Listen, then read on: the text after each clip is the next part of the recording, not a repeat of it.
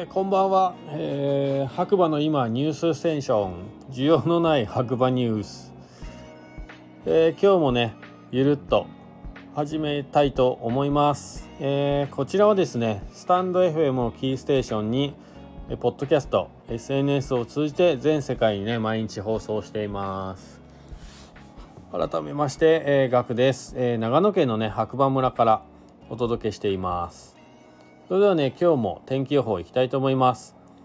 2月の16日木曜日朝7時30分現在の天気ということで晴れマイナス7度。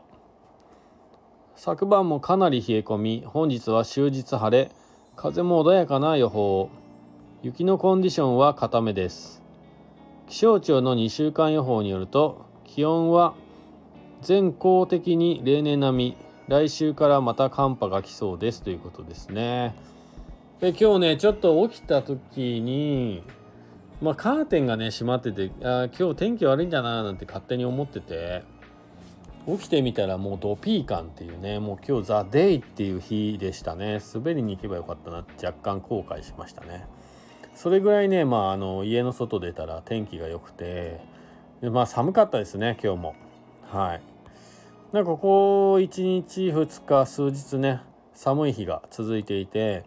まあ、道路はね乾いてるとこはいいんですけれども、まあ、昨日のねニュースでもお伝えした通りやっぱりねちょっとアイシーな部分があって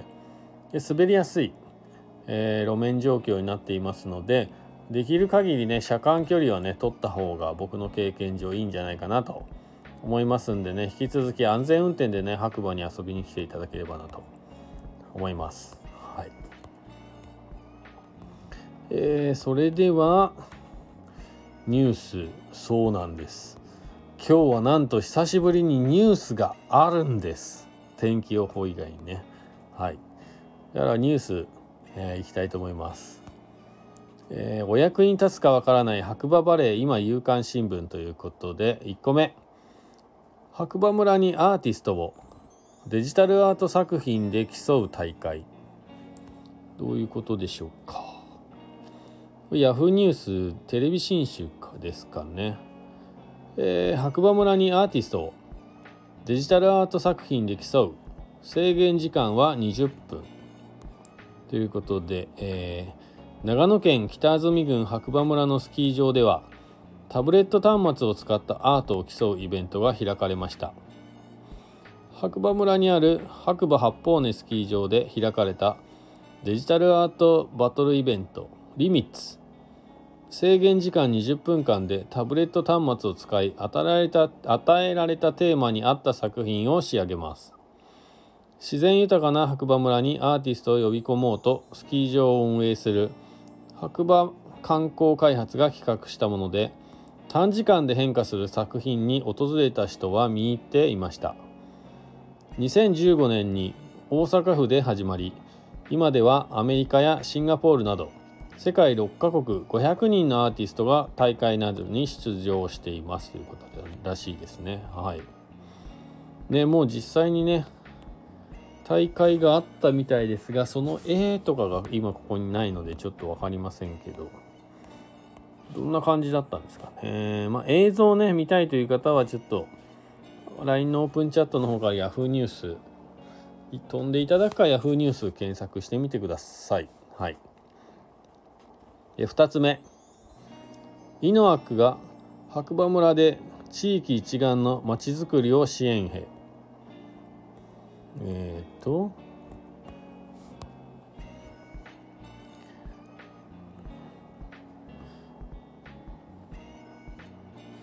ちらはハウジングトリビューンオンラインというところのニュースみたいですね。イノアックコーポレーション白馬村で地域一丸のまちづくりを支援。イノアックコーポレーションは長野県北安住郡白馬村にてイノアックサスティナブルシーズ白馬プロジェクトに取り組んでいる。村民が地域一丸で取り組むまちづくりをサポートする。長野県北安住郡白馬村は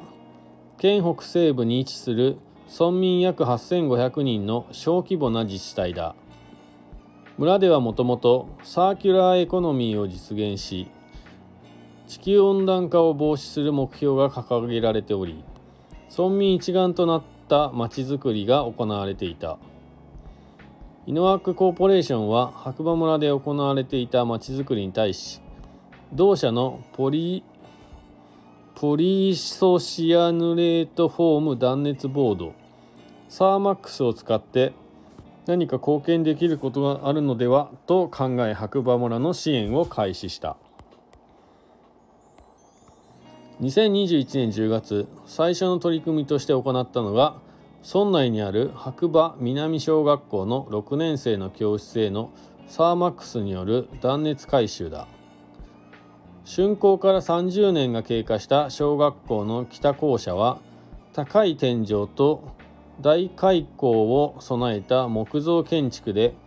デザイン性に優れた建物だが断熱性能が高いとは言えなかった。白馬村は降雪量が多く冬場の気温は氷点下を下回ることも多いためエアコンやストーブなど断熱器具によるエネルギー消費量が多い。そこでサーマックスを用いて校舎の断熱改修の一条を担うことで化石燃料の消費量を低減した。改修後児童や教職員からはストーブをつけてもいつもより燃料の減りが減り方が遅い。何より他の教室よりも暖かく朝でも快適に過ごせるといった声が上がった。この開始をきっかけにプロジェクトは拡大しイノアックサスティナブルシーズ白馬として全社全社的に白馬村を支援する取り組みとなった。断熱材部門に限らず寝具部門家具部門同社グループ会社の IRC などが協力して取り組むことでさまざまな視点から総合的に持続可能なまちづくりをサポートしている。例えば寝具部門では白馬村の宿泊施設向けに環境負荷の低いマットレスなどを現地で開発。提供の準備を始めている。また家具部門では白馬村で発生した間伐材を利用した家具の現地生産。販売などを検討している。白馬村は観光地として有名で収入の多くが観光業によるものだが観光業一本で地域経済の安定化を図ることは難しい。実際コロナ禍初期に観光業は大きな打撃を受けた。2022年12月には白馬村に事業所兼ショールームを開設。現地での雇用創出だけでなく白馬村の方針に沿った寝具や家具の拡販を目指している。合わせて白馬村での取り組みを紹介する特設サイトも立ち上げた。白馬事業所の煙山所長は村に寄り添い並走した取り組みとして当社にできることをしようと思った。村民一人一人が白馬村を良くしたいという思いを持っており当社の取り組みにはご理解をいただいているとプロジェクトの手応えを話す。また学校の断熱改修においては長野県から他地域でも広く展開してほしいという要望も寄せられており今後事例の水平展開も含めてさらにプロジェクトを進化させていく方針だということですね。ちょっと長かったですけど。はい。ちょっと興味深いね、えー、記事だったんで全部読みましたね。はい。えー、それでは3つ目。白馬村でドローン使った雪崩救助訓練を実施。これもまたちょっと興味深いですね。最近ねちょっと雪崩の事故が続いてますんでね。はい。こちら信濃前に新聞デジタルですね。ドローン使って雪崩救助訓練。上空から現場を素早く把握。白馬村。えー、北アルプス広域北部消防署と白馬小谷両村の消防団は8日ドローンを活用した雪崩発生時の救助訓練を白馬村で行った。ドローンは人の熱を検知する赤外線カメラなど。ということでこれ以上はねちょっと有料記事みたいです。僕ちょっと入ってないので読めないんですけれども興味ね、えー、ある方はまあ無料会員で登録とかもできるみたいなので、えー、この記事は会員限定記事です無料会員登録で月5本まで閲覧できますということでまあ無料会員でもね、えー、月に5本は有料記事読めるみたいなんでもし興味ある方は、えー、信濃毎日新聞デジタルねえー、会員登録していただければなと思います。はい。あとは、ニュースはないかなうん。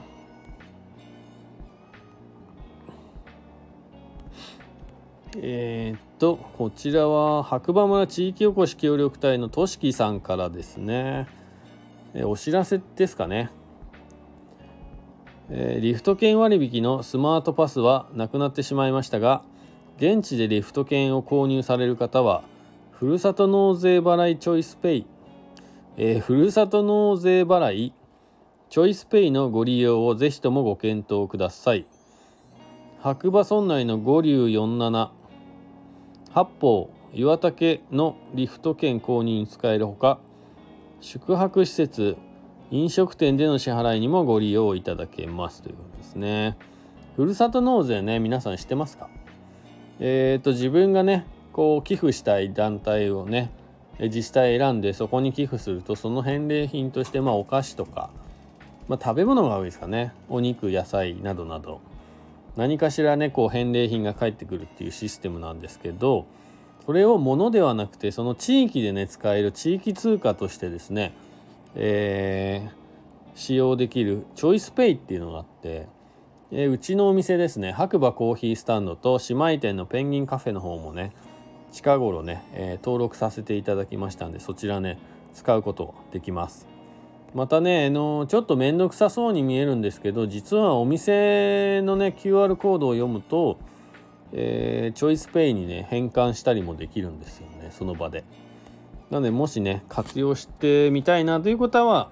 なんかお店の方に足運んでみてもいいかもしれませんね。はい。そうですね。えっ、ー、と2021年のふるさと納税額が110100000万、10万、100万、1000万、一応5億2000万ぐらいあるみたいですね。1万5649件ということで、5億円。年々とね、こうスケールアップしてますね。すごいですね。えー、白馬ファンの皆様に支えられて、ご寄付も年々増えており、いろいろな用途に使わせていただいておりますということですね。この5億円の使用使用方法というかね何に使用してるかっていうねのをちょっと見てみたいですね。実際ね、まあ、僕は白馬村に住んでるのであの自分が住んでる自治体には寄付できないんですよこれがね。はい。そうでこれここにもね書いてありますが、えー、このチョイスペイでね、えー、ガラガラモデルとかもねえー、買ったりできるのかな。モンスタークリフがね登録してればですけど。うんうん。